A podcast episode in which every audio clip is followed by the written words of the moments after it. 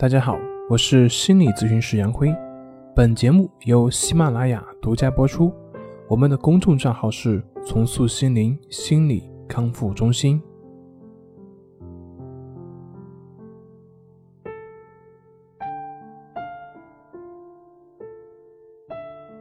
今天要分享的作品是：怎么样走出徒劳无功的困境？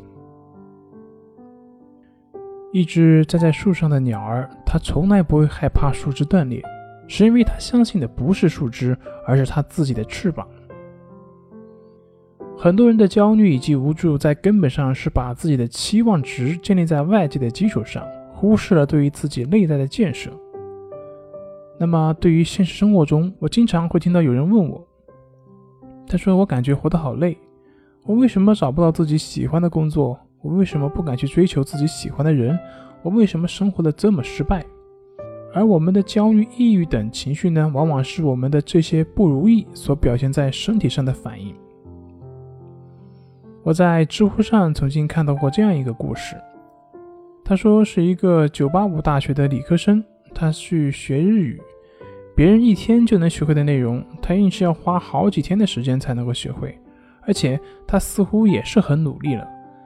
对于一个名校的大学生而言，智商应该是不存在问题的。那可是为什么会效率这么低呢？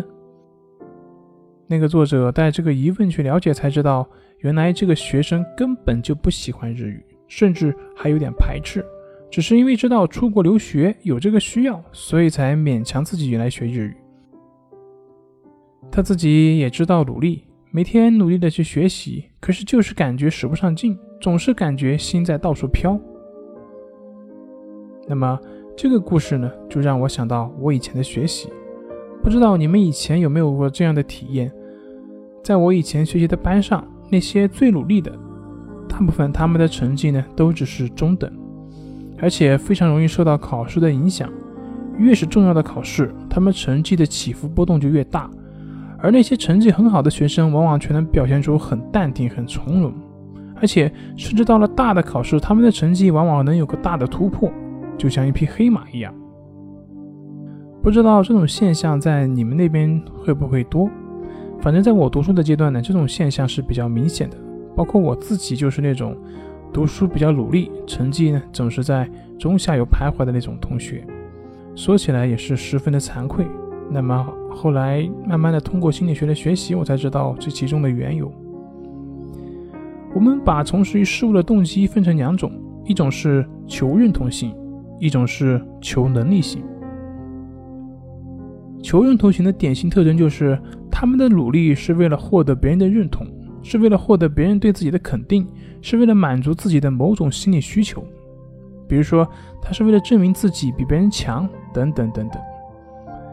那么，在这种心态下，他们往往看重的是事情的结果，而不是这个事情本身。这就跟前面我说的那个例子一样，他忽视了对于事情本身的认同，心根本就不在那个事情上。自然的，这就是我们古人所讲的“心不在焉”。自然，他们的学习效率就会由此而降低。同时，更为重要的一点就是，事情的结果会一直牵动着他的心，他无法把自己的心安住在当下。他永远是在为未来而焦虑，时刻在用未来对照现在的自己。那么这种人呢，他就会不断的去强化焦虑，最终的结果就是恶性的循环，让自己对于当下完全脱离，结果也就可想而知了。而他们自己也很郁闷呢，为什么我们这么努力了，却结果不好呢？为什么呢？其实就是因为他们的这个刻意努力，才导致他们的这种负向的结果。那另外一种就是求能力型，或者说这个求能力型的概念呢，也不能完全概括我所要表达的意思。你也可以把它理解成一种求发展型。总之呢，就是说它是出于对于事情本身的热爱，对于事情本身的喜欢所表现出来的。那么求能力型它表现的特点就是关注于这个事情本身，在这个事情本身去寻找成就感。所以，他们不会受情绪以及结果的影响，结果对于他们而言只是一个附属品，所以能够有很好的心态去面对困难。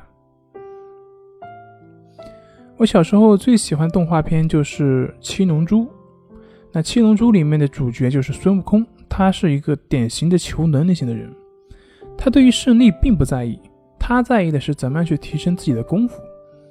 当他遇到强劲的对手的时候呢，别人往往是越来越受挫，但是他却会越来越兴奋，他会去留心对方的强处，会不断的去模仿，会去向对方学习。所以我们看到的是。悟空他是愈强越强，越战越勇，最关键的是他乐在其中，从来不会有挫败感。那我们看周星驰导演的《功夫》里面那一段，最后火云邪神被周星驰打败了之后，他问他：“你这是什么功夫？”周星驰很轻松的回答说：“你想学吗？那我教你啊。”这个时候火影邪神就跪下来哭了。这个时候火影邪神。就真心的认输了，为什么呢？原来功夫在一时的胜败并不是最重要的，重要的是能够超越功夫的胜负，永远保持着一种宽广的胸襟。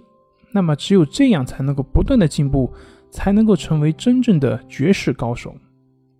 我想，最后这也是周星驰所要想表达的这个意思。火影邪神也正是看到了这一点。这也就是为什么他差点被如来神掌秒杀了，还是会起身反抗。可是呢，听到这句话之后，却真心的认输了。他输的并不是功夫，而是一种境界了，是一种魅力了。试想，一个连胜负都不在意的人，他哪里又有失败的可能呢？这就像老子所说的：“不争，故天下莫能与之争。”好了。今天就分享到这里，咱们下回再见。